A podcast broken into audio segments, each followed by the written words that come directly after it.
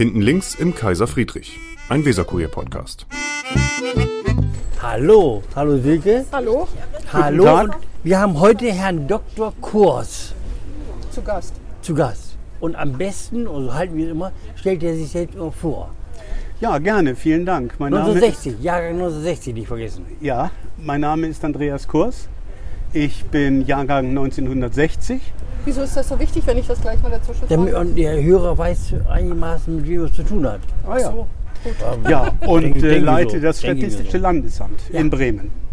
Und sind jetzt Ich bin, Landeswahlleiter. ich bin verbunden mit diesem Amt auch gleichzeitig der Landeswahlleiter seit 2018. und Und wir wir sind froh, dass Sie da sind, weil man kann sich ja vorstellen, dass Sie vor einer Bundestagswahl eigentlich genug zu tun haben. Umso netter, vielen Dank, dass Sie sich Zeit für uns genommen haben. Sehr gerne, vielen Dank. Und für unsere Zuhörer natürlich. ja, genau. Ich weiß noch mehr von Ihnen, Herr Kors. Sie sind Wirtschaftswissenschaftler. Das ist Sie richtig. haben mal im Bundesministerium der Wirtschaft gearbeitet. richtig. Sie waren vorher beim DWI, beim deutschen Beim DIW, DIW, genau, Deutschen Institut für Wirtschaft. Wirtschaftsforschung, ja. Wirtschaftsforschung. Wieso, wenn man im Bundesministerium der Wirtschaft in Berlin äh, gearbeitet hat? Oder, ja, ne? Ja, Warum genau. geht man, kommt man dann nach Bremen und wird Landeswahlleiter? Ach, Nun, vorher waren Sie noch Referent in, im Richtig. Statistischen Landesamt Bremen. richtig. Auch Wirtschaft, ne? Ja. Wirtschaftsstatistik habe ich gesehen. Ich bin 2007 nach Bremen gekommen, direkt vom Bundeswirtschaftsministerium. Und ähm, die Aufgabengebiete sind nicht so weit voneinander entfernt. Beides hat natürlich zu tun mit Wirtschaft. Ich habe im Jahr 2007 die Abteilung 3 im Statistischen Landesamt Bremen geleitet, Wirtschaft, Energie und Umwelt. Und wie Sie wissen, was ist Wirtschaft? Wirtschaft ist etwas, von dem wir nur relativ wenig wissen, hätten wir die Statistik nicht Ja. sodass jede, jede Analyse der Wirtschaft basieren muss auf Zahlen. Liebet die Zahlen. Und diese Zahlen entstehen in der Statistik zu den einzelnen Wirtschaftsgebieten, Industrie, private Haushalte, Einzelhandel. Und insofern war damals eine wichtige Entscheidung für mich, ein größeres Gebiet, in dem ich hier nach Bremen gekommen bin, abzudecken. verstehe. Mhm. Ähm, nämlich die Statistik ist. insgesamt. Ah, ja. Genau, es ist sehr viel vielseitiger. Genau. In den Zahlen steckt das pralle Leben, muss man sagen. Ne? Das haben Sie sehr gut formuliert. Also würde ich jetzt so, würde ich so vermuten, Sie wissen über die Bremer mehr, als die Bremer selbst über sich wissen. Das mag sein, nicht alle, aber vielleicht einige, das äh, stimmt. Und meine Einstellung ist immer gewesen, dass nicht die Zahl selber die, die Botschaft bedeutet, sondern die Geschichte hinter den Zahlen. Wenn wir Zahlen produzieren, müssen wir auch versuchen, die Geschichte zu erzählen. Das ist zwar nicht immer für jemanden, der in der Statistik in Deutschland arbeitet, die Kernaufgabe, aber es sollte mehr und mehr die Aufgabe werden, damit auch die Statistik, die amtliche Statistik, muss ich in diesem Zusammenhang sagen, prominenter wird. Also, dass man das erzählt, was es eigentlich heißt, damit wir daraus lernen, oder? Es kann ja kein Selbstzweck sein, oder ist es ein Richtig. Selbstzweck, Status quo zu sagen, im Moment gibt es so und so viel Betriebe hier, die dies und das machen mit so und so viel Beschäftigten? Nein, kein Selbstzweck, ganz im Gegenteil. Eine wichtige Funktion, nämlich die, dass Politiker im Land Bremen, nehmen Sie alleine mal die Wirtschaftssenatoren, dass Journalisten, dass Zeitungen, dass die Presse, äh, wie Sie auch eine entsprechende Information hat, wo sind, wo drückt es vielleicht, wo sind Probleme, ähm, oder aber weiß, wie wir in einem Vergleich mit anderen Bundesländern auch dastehen. Ähm, Das Land Bremen ist als kleinstes Bundesland, das ist immer so eine Art Daumenregel, etwa ein Prozent vom Bund. Also wenn Sie das Bruttoinlandsprodukt vom Bund nehmen, dann haben wir in Bremen so rund ein Prozent davon. Ähnlich auch in anderen Parametern. Und wenn man drüber und wenn man drunter liegt, ein Prozent, dann muss man, könnte man hingucken wollen. Dann muss man sich fragen, dass, da beginnt dann die Geschichte sogar schon. Woran liegt das? Woran liegt das? Ja, äh, ich, ich, äh, ich mach du jetzt mal deine. Ich, ich, ich habe so viele, nein, ich habe so, So viele viele Fragen Fragen, im Kopf. so Ja. viele Fragen im Kopf, aber mach, fang Sehen Sie, das freut mal. mich, wenn ich das sagen darf. Ja. Denn die Statistik in Deutschland hat eigentlich keine Lobby. Das ist anders als in anderen Verwaltungsebenen. Bei der Statistik werde ich oft von den Berichtspflichtigen auch gefragt, warum sollen wir euch eigentlich Auskunft geben? Das ist für uns, sind das Kosten. Ja, ja, wenn, der, klar, klar. wenn der Handwerksmeister abends am Küchentisch unsere Formulare online ausfüllen Ja, das. Das ist Zeit, das ist Geld. Äh, und er ist dazu verpflichtet. Es gibt ein Statistikgesetz, Ach, ja, Ah, ein. Bundesstatistikgesetz. Es verpflichtet die von uns zur Beantwortung herangezogenen Unternehmen oder Haushalte zu antworten. Und äh, da müssen wir uns natürlich oft auch rechtfertigen. Hm. Was ist der Sinn eurer? Seid ihr nur Kosten oder was haben wir davon? Ich glaube, das liegt auch daran, dass äh, Menschen Statistiken nicht lesen. Also, viel, also es gibt so eine Art von Statistiklegasthenie. Ne? Sie können ruhig Das will ehrlich ich nicht sein. behaupten. Das- Sie können ruhig ehrlich sein, das betrifft ja auch Journalisten. Es sagen ja, äh, sagen ja viele, dass, äh, oder na, der gängige Spruch ist, jeder fälscht die Stat seine eigene Statistik sozusagen, weil man oft genauer hingucken muss. Und schnell, schnell geht das oft nicht. Es fehlen absolute Zahlen, andere Ja. Bezugsgrößen und so. Das stimmt doch, oder? Viele Menschen können mit Statistiken nicht richtig umgehen. Sie dürfen frei raus, wenn es nicht so ist, ist es ja schön, aber sie dürfen auch frei raus sagen, das stimmt. Und äh, Wigbert Gerling und mich dürfen sie auch mit, mit einbeziehen. Also das ist natürlich für uns auch ein Problem, dass die Zahlen, die wir veröffentlichen, manchmal falsch verstanden werden und auch falsch zitiert werden oder nicht in einem richtigen Kontext zitiert werden. Aber dafür sind wir dann auch da, diese Geschichte, von der ich gesprochen habe, aufzuwickeln und Die zu jetzt erzählen. wie aus Spröde da, Spröde wie sonst was. Ne? Ja, das, wenn man zunächst einmal nur die reine Zahl Ja, sieht, ja, dann weiß man gar nicht, wie ordnet sich das ein. Wenn man Da hat sich schon viel getan, wenn man sich die Statistik vom Statistischen Landes- oder Bundesamt vor zehn Jahren geguckt hat und was Ja, gut. heute daraus machen, Ja. da liegen ja Welten Ja. zwischen. Auch ich habe hier in. Bremen versucht, genau diese, diese Information, zu der wir auch verpflichtet sind, zu veröffentlichen, näher an die, an die Ja. Bürger, an die Politiker, an die Journalisten heranzubringen. Ich habe zusammen mit einer Professorin von der Hochschule, Frau Professor Schroten, die sogenannten Bremer Konjunkturgespräche ins Leben gerufen. Jetzt in Corona-Zeiten haben wir da keine Veranstaltung, aber wir haben es insgesamt äh, zu 14 Konjunkturgesprächen gebracht, auf denen wir im Rathaus informiert haben über die Situation, die wirtschaftliche Situation im Land Bremen. Und äh, da hatten wir auch schon einige prominente Gäste. Das war immer sehr, ähm, sehr angenehm in den Diskussionen mit der, mit der Handelskammer und mit anderen ähm, Größen aus Bremen.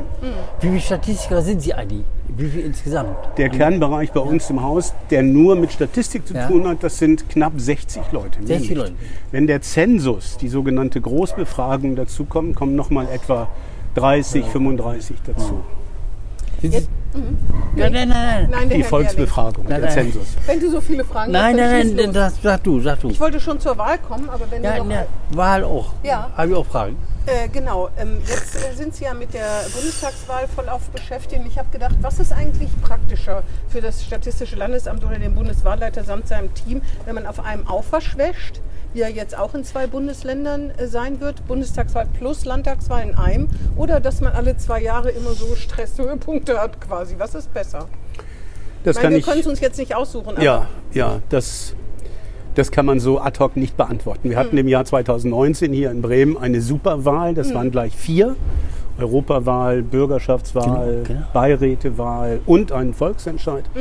Ähm, das war natürlich schon ein Limit. Das war das Maximum, was wir dort stemmen mussten und erfolgreich gestemmt haben. Sowas hatten wir bisher im Land Bremen noch nicht. Äh, eine Bundestagswahl fällt dagegen zurück. Wie gesagt, wir haben zwei Kreuze nur zu machen auf den Stimmzetteln gegenüber der Bürgerschaftswahl. Da sind es fünf.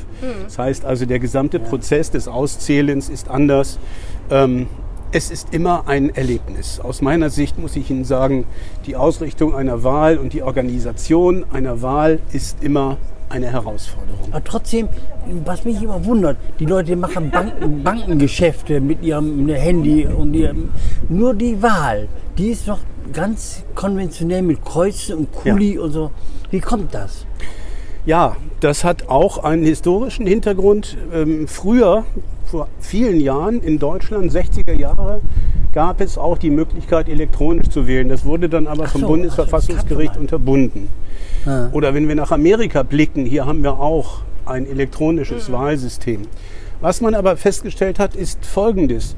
Wenn man Wahlergebnisse im Nachhinein vergleicht, stadtteilweise mit den dort vorherrschenden ähm, soziologischen Bedingungen, Einkommen, Arbeitslosigkeit und so weiter, stellt man oftmals eine hohe, ähm, einen hohen Zusammenhang fest zwischen dem Wahlergebnis bestimmter Parteien und den den einzelnen Stadtteilen gegebenen soziokulturellen ähm, A- Eigenschaften.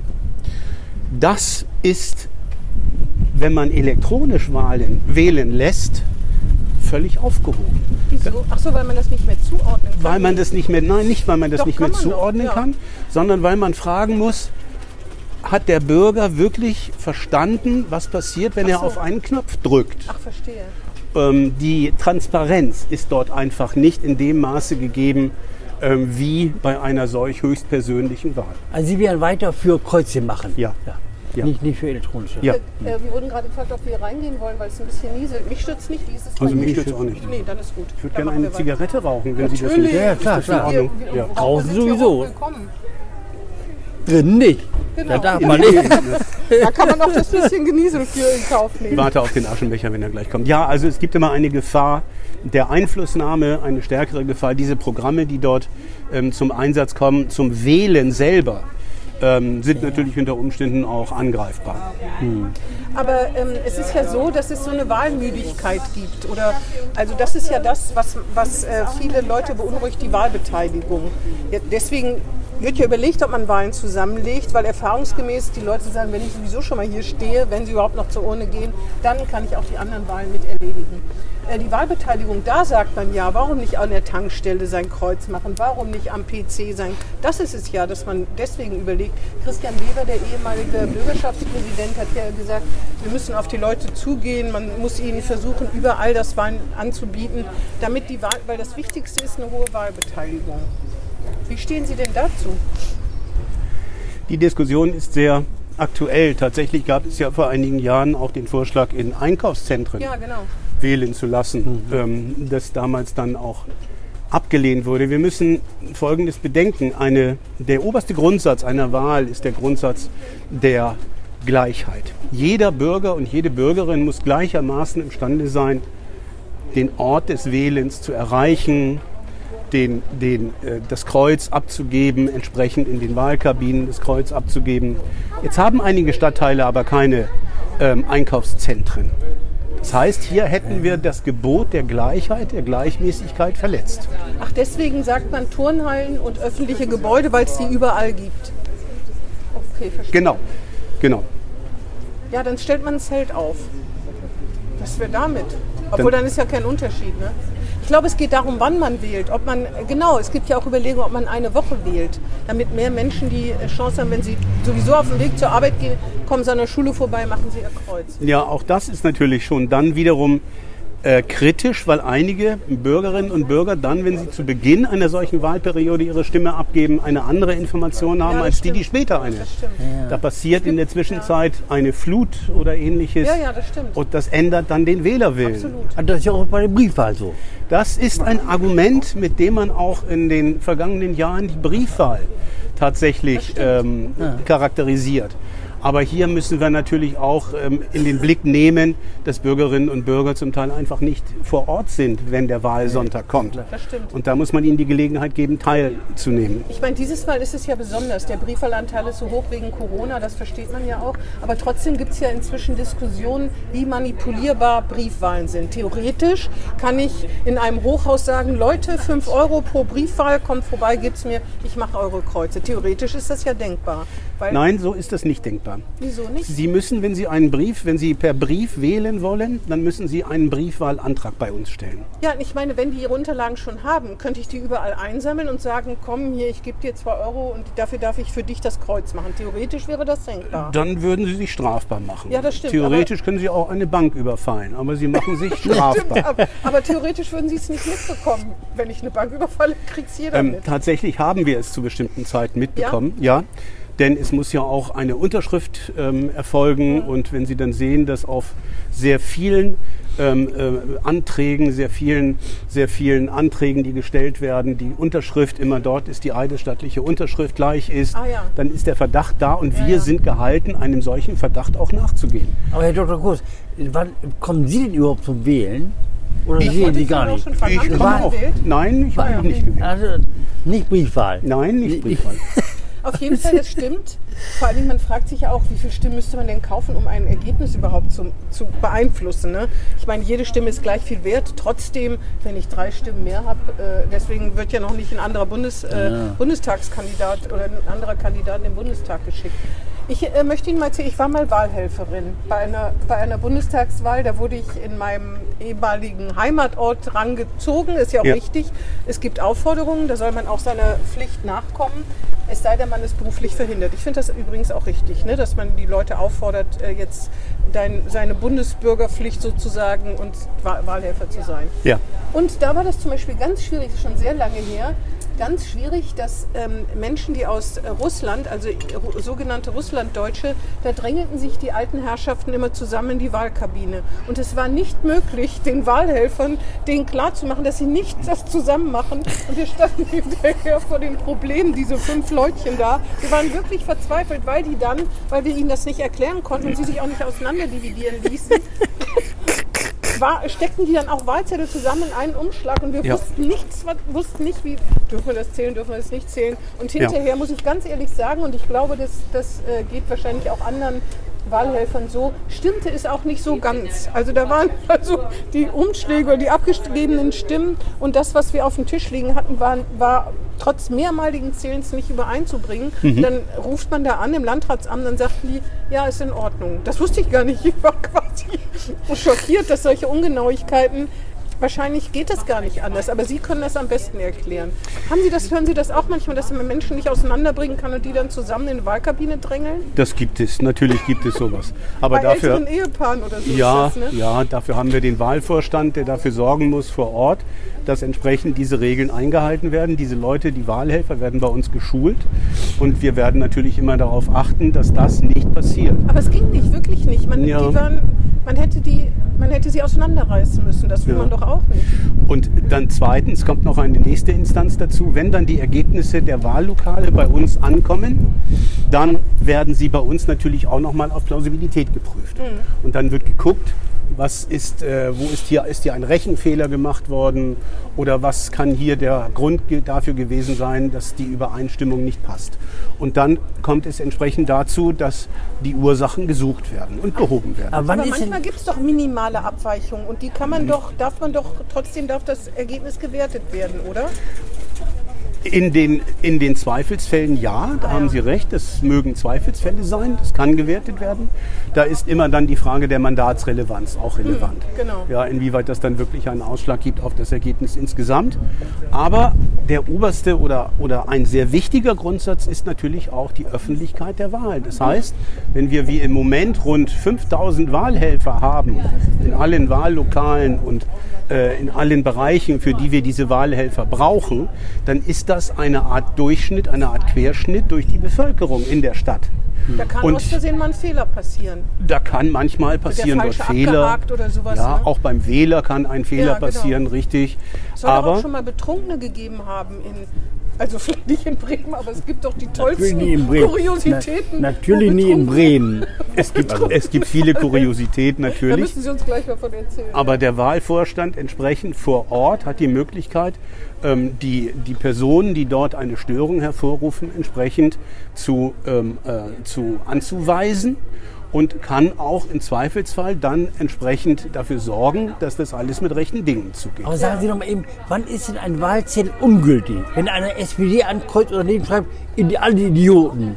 Ist das dann ungültig oder nicht ungültig? Ja, das ist auch eine schöne Frage. Sehen Sie, wir hatten zum Beispiel 2019 bei der Bürgerschaftswahl, Ja. bei der fünf Kreuze gemacht werden müssen, immer den Wahlhelfern, den Auszählwahlhelfern die Devise mitgegeben, ihr müsst das Wahlheft, das Stimmzettelheft von vorne bis hinten durchblättern.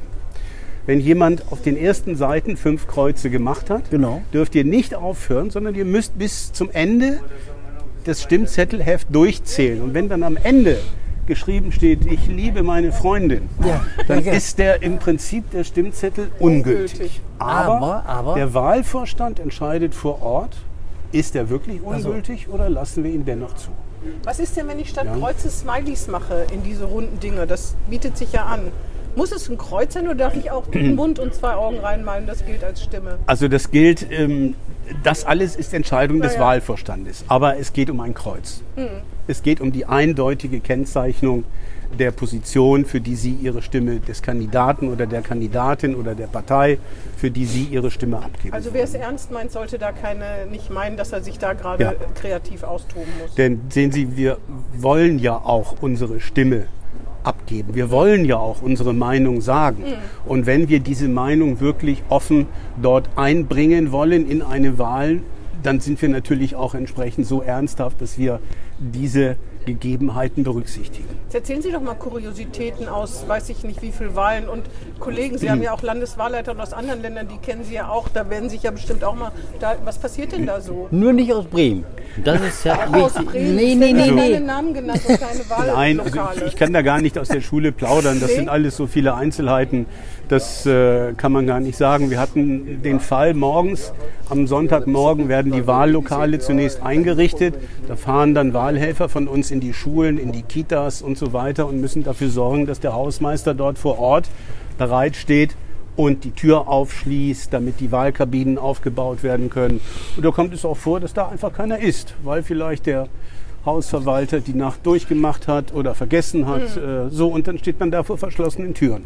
Das ist ja noch relativ. Ist nicht mal eine Wahlurne verloren gegangen? Irgendwo in Bremerhaven kannst du dich da nicht dran, die mit dem Fahrrad irgendwo hin transportiert wurde? Ich bin immer noch mit den Betrunkenen, nicht in Bremen, aber bei den betrunkenen Wahlhelfern. Das Das hat es gegeben, das hat's gegeben, diesen Fall. Und da mit ist der Urne, ne? Die irgendwo ja, ja, der wurde? wurde Ja, im. Rucksack transportiert. genau, genau, genau. Auch hier müssen, wir eben, müssen wir eben zur Kenntnis nehmen, dass das Wahlgesetz vorgibt, dass eine Wahl, dass Wahlunterlagen nicht alleine von einer Person transportiert werden dürfen, darf, Ah. Verstehe. sondern es muss immer das Prinzip der Öffentlichkeit gewahrt werden. Das heißt, man muss mindestens zu zweit sein? Ja. Ah ja, verstehe. Und ähm, es gibt auch die Fälle, wo wir entsprechend mit der Hilfestellung der Polizei das transportieren müssen und wo dann mehrere Personen in Großraumtaxen beispielsweise diese Unterlagen zu Mhm. Ja. uns ins Wahlamt bringen müssen. Ist auch richtig. Es ist ja tatsächlich, dieses Wählen dürfen und wählen können ist ja ein hoheitlicher, also ist, A, eine, ist sowieso ein Privileg, das muss man sich immer wieder klar machen, dass man überhaupt wählen darf. Ja. Und es ist natürlich ein sehr wichtiger und hoheitlicher Akt. Der darf, das darf schon mit Würde und so weiter, also mit, ja, mit dieser Art von Aufwand auch betrieben werden. Ne? Das ist nicht mal Das eben ist so richtig. irgendwie. Natürlich nicht, da geht es um sehr viel. Ja, Denn wir legen hiermit für die nächsten vier Jahre eine Regierung fest. Und das hat schon eine ganz besondere Bedeutung, wenn Sie sich vorstellen, welche, welche Herausforderungen auf uns zukommen, Mhm. sei es im Bereich Klima, sei es im Bereich der Ja, ja. Renten, in anderen wichtigen Politikbereichen. Da wollen wir als Wähler und Wählerinnen natürlich schon ernsthaft unserer Stimme ähm, Gewicht verleihen. Wo sind Sie denn am Wahltag, äh, Sonntagmorgen? Ich bin am Sonntagmorgen im Dienst und äh, In- nehme an der Weide. an der Weide, richtig. Im Haus.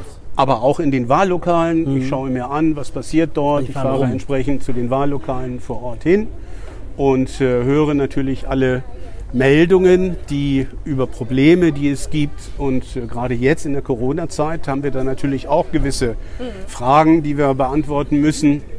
Wir haben die Wahllokale alle ausgestattet mit entsprechenden Vorsichtsmaßnahmen, sodass die Ansteckungsgefahr minimiert wird. Ähm, Maskenpflicht beispielsweise, Schilder, Hinweisschilder oder Pfeile auf dem Boden. All das muss natürlich eingerichtet werden und ich muss entsprechend am Wahltag diese Meldungen aufnehmen und gucken, was kann da gemacht werden und eventuell auch dafür sorgen, dass das seinen richtigen Ge- Weg geht. Jetzt Fangfrage. Wann wählen Sie denn? Am Sonntagmorgen. Also, äh, da Die kommen Sie noch zu. Da um kommen. Sie noch zu, Ja. trotz Ihres Einsatzes. Ja, natürlich. Die Wahllokale öffnen um 8 und da bin ich einer der Ersten. Ja, ich wähle jetzt in Niedersachsen, davon abgesehen. Ich habe einen Wohnsitz in Niedersachsen, aber Ach so, ach so, ähm, so. nicht Ja, weiter. ist ja Bundestagswahl, ne? Ja, Ähm, genau. Das stimmt, wenn, Sie, wenn in Bremen gewählt wird, dann sind Sie selber gar nicht beteiligt durch Ihre Stimme. Dann können Direkt Sie das in nicht. großer Distanz, aus großer Distanz sozusagen. Ja. und dafür müssen Sie nächstes Jahr Niedersachsen wieder ran. Ja, Ähm, es Also als ist, Wähler. Als Wähler. Es Ja, ist ja. aber ja auch so, wir wählen dieses Mal den Deutschen Bundestag. Und insofern ist äh, das im Grunde genommen egal, wo Sie Das wählen. Wir wählen dasselbe, das gleiche Ja, Parlament. klar, klar. Ich glaube, wenn ich Landeswahlleiter wäre, hätte ich eine Sorge jedes Jahr bei jeder Bundestagswahl, dass bei uns so viel schief ge- geht, dass am nächsten Tag berichtet werden muss. Leider gab es kein vorläufiges Ergebnis, weil in Bremen so viel schief gegangen ist, dass es keine Zahlen aus Bremen gab. Ich meine, es gibt doch, manchmal gibt es solche Meldungen, irgendwo ist irgendwas schiefgegangen, kann auch technische Gründe haben, weiß ich nicht, Technik eben. Ne, stellen Sie sich vor, ein Stromausfall, dann wäre Bremen ja ganz hinten dran. Aber Dr. Aber- Kurs hat Schuld. Aber ist Das das, steht nicht fest. die Hatten wir. größte Sorge, die man hat, genau, dass man als allerletzter Hatten wir Hatten den wir? Stromausfall. Genau. Das war vor Sie meiner Zeit noch. Notstromaggregat? Nee. Nein, das ist ein Notstromaggregat äh, bringt in dem Zusammenhang nichts, denn ein Notstromaggregat, wenn wir einen Stromausfall haben, ist zum Teil das gesamte, der gesamte Stadtteil betroffen. Ja.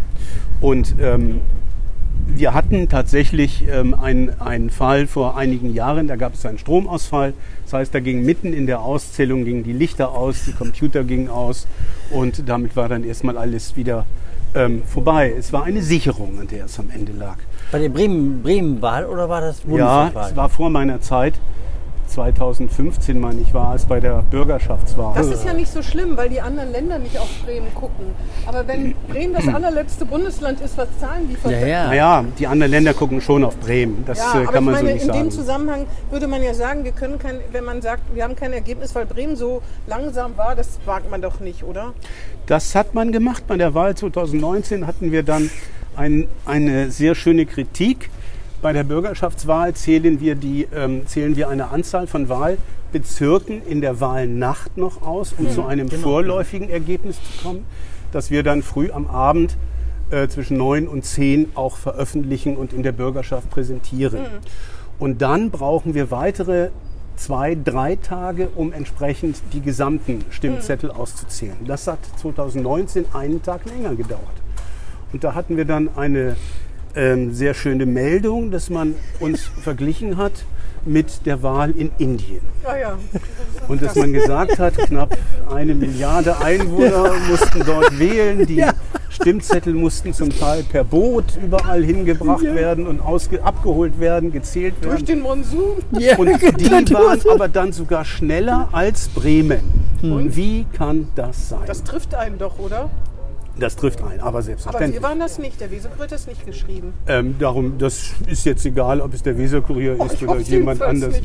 Nein, aber dazu muss man dann natürlich Stellung nehmen und Ja. dazu muss man dann natürlich sagen, ähm, woran es gelegen hat. Und, und wir hatten im Jahr 2019 eben nicht nur eine Wahl in Bremen, sondern wir hatten im Prinzip vier Wahlen. Ja, ja, stimmt. Und- Und, fünf, fünf- Stimmen. fünf Stimmen. Und, und fünf Genau. Stimmen bei der Bürgerschaftswahl.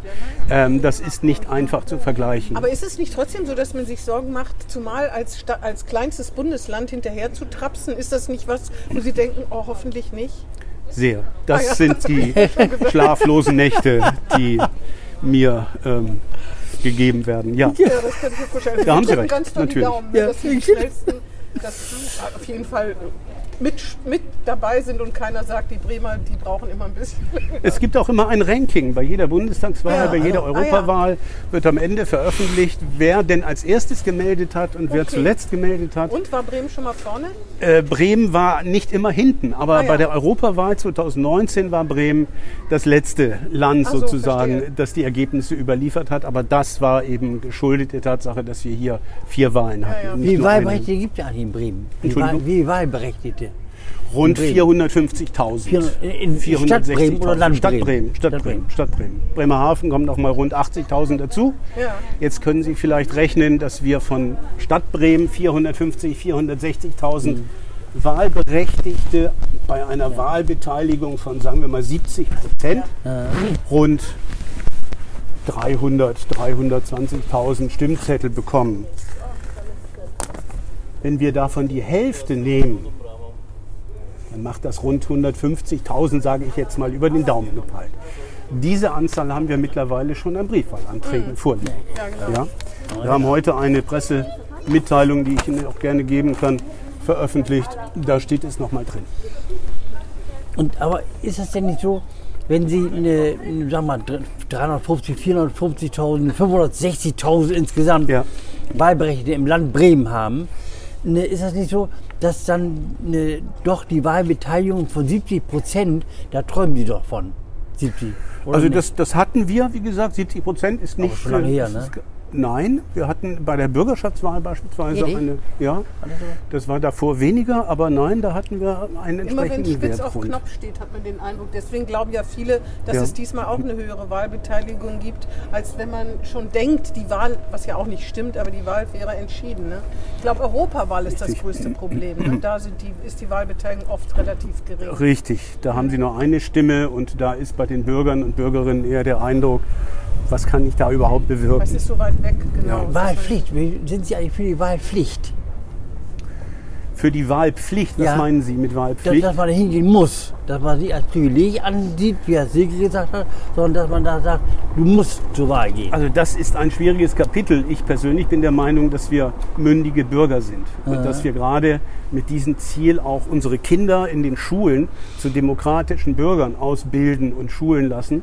Das muss eine, eine eigene subjektive Entscheidung bleiben, ob wir wählen wollen oder nicht. Und hierfür müssen natürlich auch entsprechende Politiker sich ins Zeug legen und müssen mit ihren Themen, mit ihren Kernkompetenzen dafür sorgen, dass die Botschaften bei den Bürgerinnen und Bürgern ankommen. Also das ist eine Bürgerpflicht, meine ich, die auch vom Bürger entschieden werden muss. Sind ja genug an Schulen, in Statistisches Landesamt, Richtig. Parlamentarier an Schulen? Richtig, Lehrer, Genug? die im Bereich politische Bildung, Sind denn genug auch da? an, an, an, Ja. an, an Lehrer oder was meinen Im, Sie? Im Laufe der Jahre, ne, in der Zeit, dass ne, ihr, ihr Amt, die ne Parlamentarier, was weiß ich, eine Exekutive, n- ihr Amt und Exekutive noch dazu, die- sind die eigentlich präsent in der Schule? Ähm, Genug? Das kann ich im Moment, das kann ich so nicht beurteilen. Mhm. Aber ich gehe davon aus, aber auch über die Berichterstattung der Medien, der Presse, Ja, klar, ja, klar, kommt ja, es klar. natürlich dazu, dass diese Themen in die, in die, zu den Bürgern gelangen und in die, in die äh, Diskussionen eingebracht werden. Denn überlegen Sie sich, wenn in Bremen beispielsweise wichtige Themen zur Entscheidung stehen, wie jetzt auch, Mhm. dann äh, ist die Frage, welche Partei entspricht dort meinem, meinem, äh, meinen Interessen. Und das ist dann die Aufgabe des Bürgers zu entscheiden, für welche Partei ich das Kreuz mache. Sind Sie da eigentlich auch in der Schule äh, präsent? Nein, ich persönlich bin in der Schule nicht präsent. Aber wir haben viele Anfragen auch von Schulen, sodass aus meinem Team, aus meinem Ihrer Wahlteam ja. Leute angefragt werden, Personen angefragt werden, die dann mal in die Schule gehen und dort mal berichten, wie funktioniert so eine Ja, genau, Wahlvorbereitung überhaupt. Was hat das überhaupt ja alles so einfach, ne? miteinander zu tun und worum geht es dabei überhaupt? Das nehmen wir sehr gerne wahr. Aber ich glaube schon, dass man sich Sorgen machen muss, weil es ja so eine Entwicklung gibt, dass Menschen, dass in Schwachhausen die Wahlbeteiligung um ein Vielfaches höher ist als zum Beispiel in Gröblingen. Und dadurch natürlich die Ergebnisse auch eine bestimmte Richtung nehmen. Natürlich kann man sagen, die Gröpelinger haben natürlich das gleiche Recht zur Wahl zu gehen, aber wir beide wissen, dass man muss befähigt werden dazu, sich ein Urteil zu bilden, sich zu informieren. In der Schule, man muss, äh, die Spra äh, man muss äh, Sprachkenntnisse haben, auch wenn man, als, äh, wenn man einen Migrationshintergrund hat. Also ich glaube schon, dass man dass, äh, dass sich in den letzten Jahren eine, eine äh, Kluft aufgetan hat, die einen wirklich beunruhigen muss. Und äh, ich finde schon, dass es Aufgabe der Politik ist, natürlich sich darum zu kümmern. Allerdings, weil das zieht ja nach sich, wenn meine Wähler, wenn äh, meine Wähler in Schwachhausen sind und da ist die Wahlbeteiligung hoch, mache ich viel für Schwachhausen, weil da wird viel gewählt und so äh, zieht das ja immer größere Kreise, wenn man Pech hat. Also darüber muss man sich schon Sorgen machen, finden Sie nicht? Natürlich muss man sich über solche Dinge Sorgen machen, die wir auch beobachten, aber das ist nicht in erster Linie Aufgabe der Nee, wahlorganisierenden das stimmt. Behörde, sondern das ist Aufgabe der Politik, der Stadtverwaltung, der Landesverwaltung ähm, in diese Stadtteile. Und das passiert ja auch. Das wird ja auch getan, indem man versucht, diese, ich sage mal, Brennpunkte entsprechend ähm, zu, zu, zu, äh, zu Wort kommen zu lassen und dort entsprechend mehr Arbeit zu leisten als in anderen. Aber es gibt doch, es gibt doch Stadtbezirke, die, wo die Wahlbeteiligung bei 30 Prozent liegt. Ne? Richtig, ja. Das ist natürlich schon Ja. erschütternd auch. Natürlich. Also, Und das ja. ist genau das, was ich vorher Ja. sagte. Diese, dieser Zusammenhang zwischen soziokulturellen Gegebenheiten in einem Stadtteil und dem späteren Wahlergebnis, hier zum Beispiel gemessen an der Wahlbeteiligung, Mhm. ist immer sehr eng. Und genau das wollen wir. Und genau das ist eben auch eine plausible Geschichte, wenn man daran denkt, dass wir diese Wahlen jeweils auch immer plausibilisieren und gucken müssen, dass alles mit rechten Dingen zugeht und nicht in einer Intransparenz durch Wahlautomaten oder ähnliche technische Strukturen ähm, verändert werden. Aber eine Wahlpflicht würde doch dazu führen, dass das Ergebnis repräsentativer wäre, weil so ist ja, und das betrifft ja nicht nur äh, die Bundesrepublik, sondern auch andere Länder, die Frage, inwiefern die Eliten ihre Politik immer weiter befördern. Dieses, das, dieses Phänomen gab es vielleicht früher auch schon, aber es wird einfach extremer. Also die Schere zwischen nicht nur arm und reich, sondern auch gebildet, ungebildet, Wählern und Nichtwählern wird einfach größer. Auch das steht wieder auf einem anderen Blatt. Ich gebe Ihnen recht. Mhm. Also ohne das, natürlich hat der, der Landeswahlleiter damit nichts zu tun, es ist nicht ihre Verantwortung, aber sie sind ja auch Bürger, sie sind ja auch ein politischer Mensch, äh, sie sind ja auch Wähler sozusagen. Da kann man sich ja auch gemeinsam Sorgen machen. Ja, natürlich. Ähm, ich äh, frage nur, frage mich nur, inwieweit bei einem Wahl, bei einer Wahlpflicht jemand nicht auch auf die Idee kommen könnte zu sagen, gut, wenn ich verpflichtet werde, mache ich irgendwas, das ist mir doch egal. Also die Qualität der Entscheidung, ist Das es wirklich seine Entscheidung oder ist es nur Ausdruck eines Zwangs? Die Qualität der Ähm, Entscheidung, das stimmt. Da bin ich skeptisch, ob man das wirklich damit erreicht. Denn eine andere Strategie würde ja darin bestehen, in diesen Stadtteilen für eine stärkere Offenheit zu sorgen, für eine stärkere ähm, Bedienung mit entsprechenden, ähm, mit entsprechenden Behörden oder mit entsprechenden Aufklärungsmaßnahmen dafür zu sorgen, dass die Bürger ähm, sich am Ende dahin finden und sagen, ja, ich möchte meine Stimme abgeben. Das ist wichtig und das macht Sinn. Und wenn diese Entscheidung freiwillig getroffen wird, ist es meiner Meinung nach allemal besser, als wenn sie durch einen Zwang ähm, herbeigeführt werden würde. Na, haben Sie denn die Wahlbeteiligung vom letzten Mal, die Bundestagswahl, so drauf? Das war 2017, die, die äh, im Bund Die oder im Land Im, Bremen? Im Mund, im Mund. Nein, die Zahl Bremen, habe ich jetzt nicht. Oder, oder, im, ja, oder im Land In Bremen. Bremen, das waren knapp 70 Prozent, meine ich. Das kann ich Ihnen jetzt aber nicht genau sagen. Nicht total. Nein, nicht. das sind sehr viele Zahlen. ja, ja, ja, klar, klar. Naja, Ich überlege noch, ich denke noch darüber nach, das stimmt. Allerdings, da, das können Sie auch als Landeswahlleiter nicht beantworten, aber bestimmt als Wähler, Bürger und politischer Mensch. Ähm, was die Qualität Entscheidung betrifft, man hat ja den Eindruck, auch wenn, das, äh, wenn Parteien das gar nicht wollen, dass die Wahl immer mehr personalisiert wird.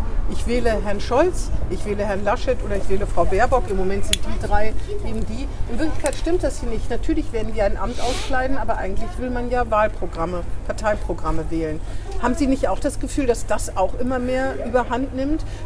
Früher sagt man ja oft, wurde, hat die Familie immer SPD gewählt, dann wurde im Ruhrgebiet beispielsweise, Mutter hat SPD, da wurde überhaupt nicht drüber diskutiert. Der Vater hat gesagt, wenn du nicht SPD wählst, geheime Wahlen. Also da können die Kinder natürlich auch was ganz anderes angekreuzt haben. Äh, Ja. Dann, ähm, aber inzwischen ist es so, dass man äh, den Eindruck hat, dass äh, dass diese Personalisierung so eine große Wirkung hat und ja auch unterstrichen wird durch, wenn man sieht, wie Herr Lindner sich auf den Wahlplakaten gibt. Heute habe ich irgendwo gesehen, wie John F. Kennedy, ähm, äh, dass, dass das auch eine merkwürdige Art ist, wie, äh, wie inzwischen Wahlen, wie Wahlen gemacht werden oder wie Menschen, ähm, wie Menschen sozusagen angesprochen werden, um zu wählen oder wen sie wählen. Ja, Ich weiß nicht, ob das früher auch schon war gut. Willy Brandt war auch auf Plakaten.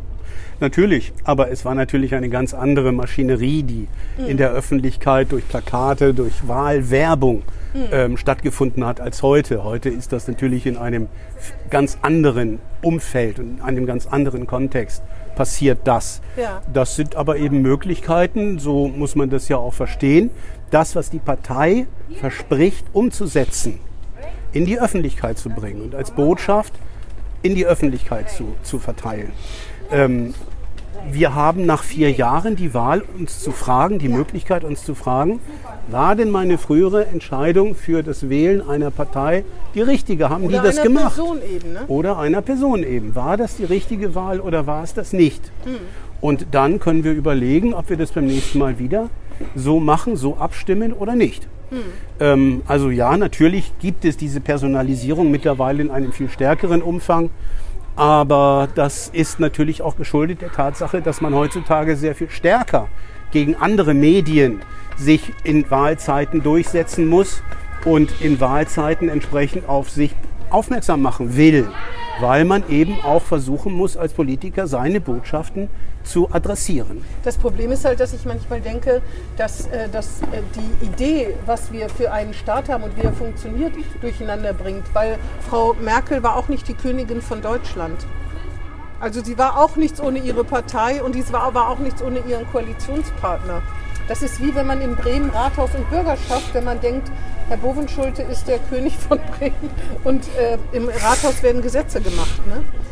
Richtig. Also das ist das, was vielleicht dazwischen kommt, dass man die demokratischen Prozesse nicht mehr versteht. Und wir waren gerade in einem Podcast zu Gast, der unter Klugscheißern heißt der Herr Gelling und ich. Und da sagte äh, der, da ist der Spitzenkandidat der FDP, ähm, Herr Redder ähm, macht den und der hat gesagt, viele Leute, auch aus seinem Bekanntenkreis, wissen gar nicht den Unterschied zwischen Erst- und Zweitstimme. Und da fängt es ja schon an. Ne?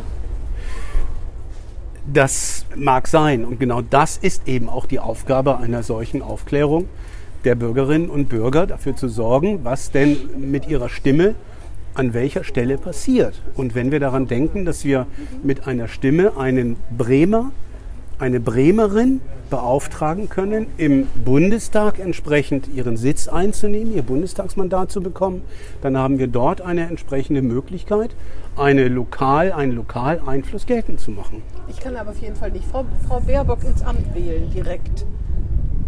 Nein, Genau. Richtig, Das in nicht. Wir Bre- können nein. hier weder den Kanzler wählen noch den Richtig. Du Bundespräsidenten. kannst Aber Sie die sind- Parteien wählen. Ne? Aber Sie haben ja gerade gesagt, wir wissen ja sehr wohl, wer von den Parteien Natürlich, als Kanzlerkandidat aufgestellt worden ist, als Kanzlerkandidatin.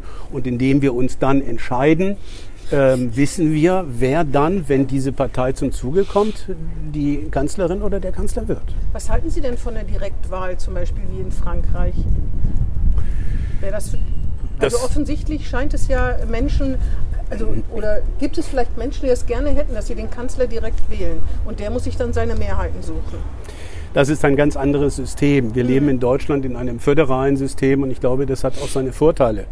Ähm, ich bin überzeugt davon, dass genau über dieses Zusammenbringen der 16 Bundesländer und der einzelnen Landesregierungen auch eine entsprechende Qualität in den jeweiligen politischen Prozessen in Berlin am Ende zustande kommt. Das ist ja auch eine entsprechende, ein ganz anderes System als Ja, genau. beispielsweise im, zentral, im zentral organisierten Frankreich. Absolut. Ähm, da wissen wir nicht, was in der Haute-Provence ähm, im Vergleich zu Paris vielleicht ähm, passiert. Und da gibt es auch diverse Kritiken, die sagen, da haben immer diejenigen in Ballungsgebieten den größeren Einfluss als aus ländlichen Gebieten. Hätten Sie dann weniger zu tun, wenn das so käme, wie Sie Das gesagt kann ich nicht beurteilen. Das kann ich so nicht beurteilen. Das Auf jeden Fall hätte, hätten sie weniger zu tun, wenn wir nicht kumulieren und panaschieren würden in Bremen. Ne? Das ist richtig. Weniger zu tun hätten wir dann schon, Da ja. ist es ja auch so, dass das dass, dass, dass, ähm, immer mal wieder in der Kritik ist, weil es mehr ungültige Stimmzettel gibt und man den Eindruck hat, manche Ja. Menschen haben es nicht richtig verstanden, das Ja. System. Ne? Ja, jetzt ist aber natürlich auch ein wichtiger Grund damals dafür gewesen, das System einzuführen, das es ja auch in anderen Bundesländern gibt, ähm, der, dass wenn Sie beispielsweise kurz vor der Wahl eine Neuigkeit zu hören bekommen, die Sie unter Umständen dazu bringt, Ihre äh, Meinung zu ändern, das kann ja ganz kurzfristig passieren. Und dann hätten Sie nur die Möglichkeit, mit einem Kreuz das zu machen. Hm.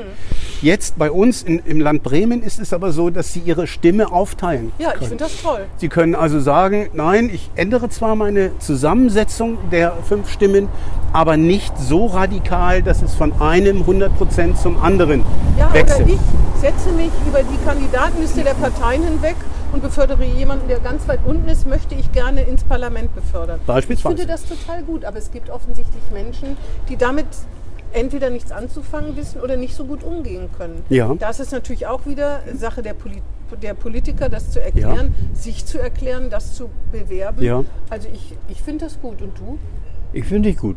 Nee? Weil man die Leute kennen muss. Man muss die Namen, die sind ja alle mit Namen auf den Stimmen. Richtig, sogar mit Ja, Berufsbezeichnung. mit Namen und die, ich kenne die gar nicht. Ja. Ne? Also insofern kann ich gar nicht einen wählen.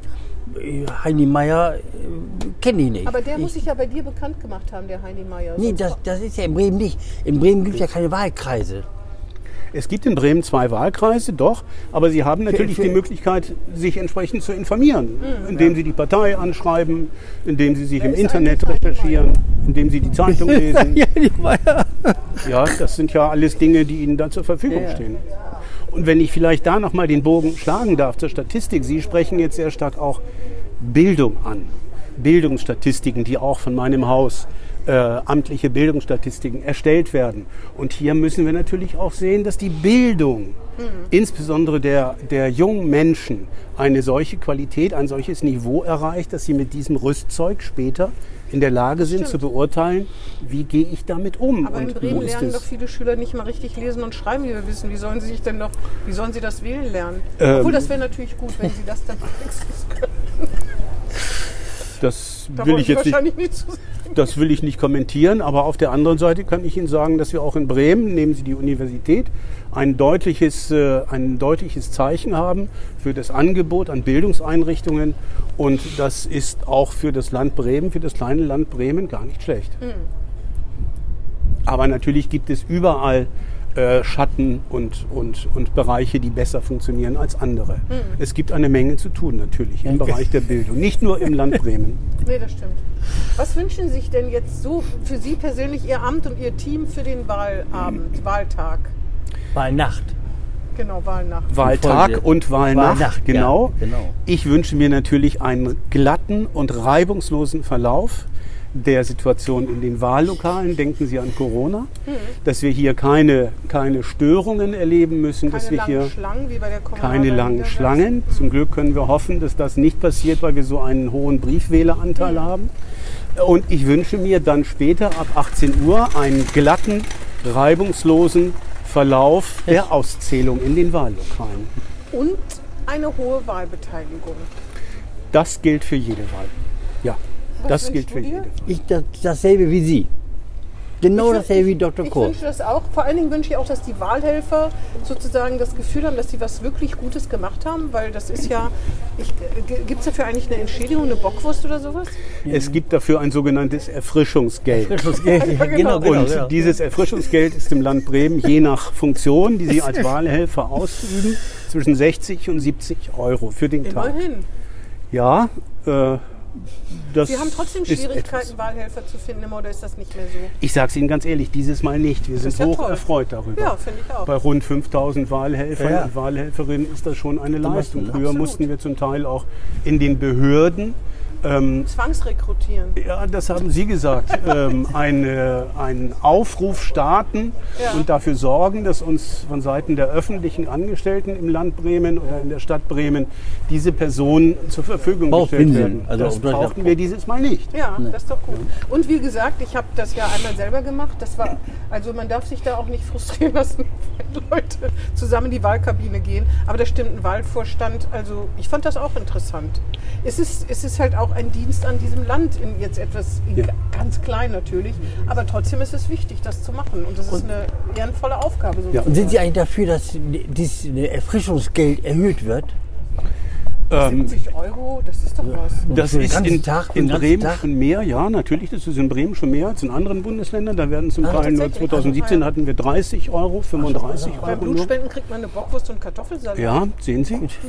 ähm, wir wollen aber natürlich nicht, dass dieser Dienst nur aus. Einnahmegründen Ja, ja. verrichtet Genau, genau. wird, sondern wir wollen wirklich den Gedanken, dass es eine wichtige, ähm, eine wichtige Arbeit ist, die dann von dem Wahlhelferteam auch entsprechend geleistet wird, äh, gemacht haben. Wir in Bremen haben sehr viele Auszubildende im öffentlichen Dienst. Ohne die wären wir aufgeschmissen. Ohne die könnten wir in Bremen gar nichts machen. Diese jungen Leute leisten eine, eine äh, unvergleichliche Arbeit. Dass das junge Leute machen, finde ich auch gut. Ja, das sehe ich genauso. Gut, ja, dann drücken wir die Daumen in jeder Weise. Ne? Genau. Eine hohe Wahlbeteiligung und einen glatten und reibungslosen Ablauf. Dann sage ich Herr Dr. Kurz immer herzlichen Dank, dass Sie Ja, gekommen vielen sind. Dank. Sehr gerne. Vielen laden Sie Dank für denn die noch mal ein zu anderen Statistischen Sachen, Mikrozensus und so weiter? Ja. Da kann ich mich noch daran erinnern, als, der, als es diese Volkszählung gab und den Boykottaufruf. Die Zeiten sind ja irgendwie auch vorbei, ne? habe ich den Eindruck. Da können wir vielleicht ein andermal drüber reden, wollen das jetzt nicht ausweiten, dass Leute doch viel mehr Auskunft geben. Na gut, wer bei Facebook äh, postet, wo er sich gerade im Urlaub befindet. geben die Leute ihre, geben die Menschen ihre Informationen alle umsonst preis und, und alle freiwillig. Ich möchte aber noch mal Google einen weiß Gedanken. wahrscheinlich mehr von, von Ganz bestimmt. den Menschen als das Statistische Bundes- oder Landesamt. Ne? Die wissen im Moment genau, wo sie sitzen, wenn sie das auswerten wollen und sie das zulassen. Sehr viel mehr, genau. Ja, und die bieten diese Daten ja auch an. Ja. Die kann man dann auch entsprechend für viel Geld kaufen. Sie bieten sie jedem an. Ah, ja, Also viele genau, Daten, die genau. man da kaufen kann. Ich möchte aber noch einen Gedanken dazu sagen. Ja. Sie sprechen vom Zensus, vom Mikrozensus, vom Zensus der Bevölkerungsbefragung. Das sind europaweit verpflichtende Erhebungen. Und wenn Sie sich überlegen, wie die Verteilung europäischer Subventionen funktioniert, dann ist das auch gekoppelt an den Mhm. Ah ja. Daten, die die amtliche Dann Statistik ist zur man Verfügung dumm, wenn man stellt. da sich dem entzieht, weil dann kriegt das Land weniger so. Geld. Beispielsweise, ganz genau. Bremerhaven, wissen Sie noch, Bremerhaven hat doch prozessiert gegen den Mikrozensus. Mhm. Können sich da noch, das ist doch gar nicht, ich weiß gar nicht, ist das Gerichtsurteil überhaupt, nämlich wie viel Einwohner Bremerhaven hat, weil daran natürlich genau, Richtig, genau. richtig, Ich weiß das war der Zensus. entschieden ist, ob das Ja, das ist entschieden. Diese und Klage wer ist. hatte recht? Äh, Recht hatte der, was heißt Recht? Recht hatte die Zahlen vom Zensus sind Ah, ja. dann gerichtlich bestätigt worden. Bremerhaven hatte behauptet, sie hätten mehr Einwohner, weil Ja. es weniger Einwohner waren, als man bisher dachte. Und daran hängt richtig Geld. Stimmt. Ja, genau. Ja, so, Genau, also daran Das ist merkt auch man das zum. Beispiel. Ne? Ganz einfach, ja, zum Beispiel, ganz einfach erklärt. Das ist genau der Gedanke. Sie haben eine Großstadt dann, wenn sie mehr als 100.000 Ja, genau, Einwohner darum Genau, genau, darum ging's. Und ähm, Genau, genau. da ist der Grund dann eben. Aber als ich Studentin war und die erste Volkszählung war, es war ja in den 80er Jahren. 87, ja. 87, da waren, als Student war man gegen die Volkszählung, wegen Überwachung und Wissen und dann hatte man irgendwelche Aufkleber an der Tür. Hier brauchst du erst gar nicht klingeln, du Hm. Knecht von Statistik. Ich weiß es nicht mehr, schon sehr lange her. Ne? Sie tun mir weh, Frau Das tut Helwig. mir wirklich Sie tun leid, mir weh. ich war, noch eine, ich war noch eine dumme Studentin, die auch in diesem, diesem Zirkel von als Student, so wie man, weiß ich nicht, was gab's denn da? Das war wie so ein Statussymbol unter einer ganz bestimmten Gruppe von Studenten. Das hatte mit ihnen nichts zu tun, das schwöre ich wirklich. Aber sehen Sie, Sie hatten vorher davon gesprochen, dass die Unterschiede in den einzelnen Stadtteilen zum Teil sehr groß sind. Ja. Woher wissen wir das? Das wissen wir nur, weil es eine Statistik gibt. Ich würde Ihnen sofort alles sagen, Und, wenn Sie und mich wenn jetzt wir, fragen ich, ich, würden. ich will ja nichts, ich will ja nichts Persönliches, wir wollen ja nichts Persönliches Nein, wissen. ich weiß ja auch, dass das Aber nur dann, wenn wir diese Daten und diese Ja. Zahlen kennen, können wir entscheiden, Genau. wo geben wir vermehrt Aber Anstrengungen hin. 1987, Herr Dr. Kurs, das ist doch Ich äh, vergebe Ihnen das. Das ist gut. Das ist gut, dass wir das vergeben. Und wie gesagt, wer heute, heute finde ich, stehe ich es ja, wo man sich wirklich diesen Datenkraken ausliefert bis zum geht nicht mehr, da versteht man es auch überhaupt nicht mehr. Ne? Mit Geotagging und allem, was man hier macht, was Sie sagen, Ja, ne? ja. Verortungssystem, da wissen die, äh, wissen die doch viel mehr als jedes äh, Landesamt, zumal es ja gar nicht so Allerdings, ja. private Sachen wissen will, Nein. sondern ganz grobe Nein. Angaben. Ich habe meine Auto ausgeschaltet. Per Handy. Ah ja. ja. Sehen Sie? Schon gut. Ne? Schon mal einen Schritt vorweg. Aber wenn Sie dann wieder irgendwo hin wollen und nicht genau wissen, wie Sie diese Adresse erreichen, dann geben Sie das wieder ein in Ihren Navi und äh, dann wird das registriert. Aber wenn jemand vom Statistischen Landesamt kommt und sagt, ich soll bei der Volkszählung mitmachen, ich mache mit. Und wir sind der Geheimhaltung verpflichtet. Ja, wir, werden, wir werden entsprechend nach den schärfsten Kriterien auch ähm, äh, überprüft, inwieweit diese Datensicherheit auch gegeben ist. Und diese Datensicherheit garantieren wir. Jeder, der bei uns arbeitet, ist zu einer Verschwiegenheit verpflichtet.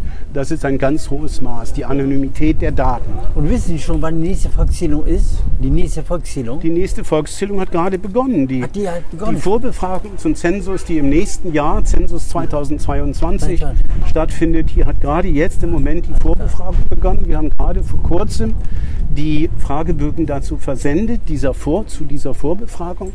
Und die äh, Arbeiten im Bereich Zensus 2022 sind in vollem Gange. Nächstes Jahr wird es richtig ernst. Ja, so kann man das sagen, ganz genau. Es Dann geht kann jetzt man schon doch mal los. gucken, ob Bremerhaven doch wieder größer ist.